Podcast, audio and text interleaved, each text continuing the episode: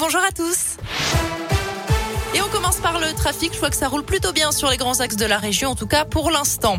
À la une, que faire pour freiner l'épidémie de Covid à l'approche du 31 décembre? Comment éviter une paralysie du pays avec les arrêts maladie qui se multiplient et l'absence de nombreux salariés en entreprise? Faut-il reporter la rentrée scolaire? Autant de questions sur la table du Conseil de défense sanitaire cet après-midi.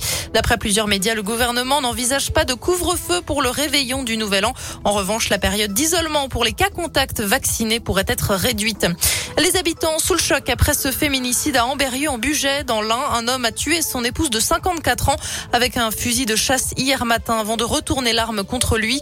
Gravement blessé selon le progrès, il a été transporté par hélicoptère vers un hôpital lyonnais. Une autopsie du corps de la victime doit encore être réalisée dans les prochains jours. Les suites de l'incendie à Saint-Germain-les-Paroisses dans l'Ain, le corps d'un homme de 46 ans a été retrouvé hier dans les décombres de la maison détruite par le feu le soir de Noël. On ignore pour le moment s'il s'agit de l'occupant de la ferme. Une autopsie doit encore être réalisée. Près de 40 sapeurs-pompiers ont été mobilisés dans la nuit de samedi à dimanche pour venir à bout de cet incendie. Elle était partie randonner avant de réveillonner, mais s'est retrouvée piégée par le brouillard. Une femme s'est égarée le 24 décembre dans le secteur des étables en Haute-Loire.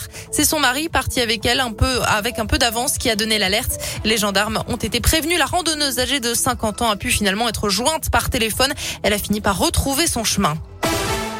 C'est un film qui cartonne en ce moment dans les salles de cinéma. Le dernier Spider-Man No Way Home est le premier film à dépasser le milliard de dollars au box-office depuis le début de la pandémie. Sorti en salle il y a à peine deux semaines, le long métrage produit par Disney attire les spectateurs. Il fait le meilleur démarrage pour un film en période de pandémie. Allez, on passe au sport. Un mot de rugby. Tout d'abord, le Loup se déplace à La Rochelle. Coup d'envoi à 21h05. Biarritz affrontera Montpellier. C'est à suivre à partir de 19h ce soir. 13e journée de top 14 et dernière journée des matchs allés. Euh, je rappelle que le match Brive-ASM qui était prévu hier a été reporté après plusieurs cas de Covid détectés dans l'effectif clermontois. Le même problème s'est posé pour la rencontre entre le Stade français et le Stade toulousain.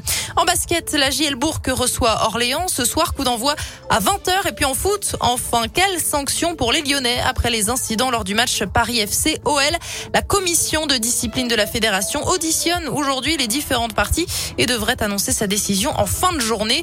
Elle pourrait faire rejouer le match ou décider d'un vainqueur sur tapis vert. Je rappelle que ce 32e de finale de la Coupe de France a été arrêté à la mi-temps lorsque des fumigènes ont été lancés aux abords du parcage des supporters lyonnais. Des bagarres avaient ensuite éclaté en tribune. Deux personnes avaient été blessé. La décision de la Fédération française de football est donc attendue aujourd'hui. C'est la fin de cette édition. Je vous souhaite une excellente journée sur Radio Scoop.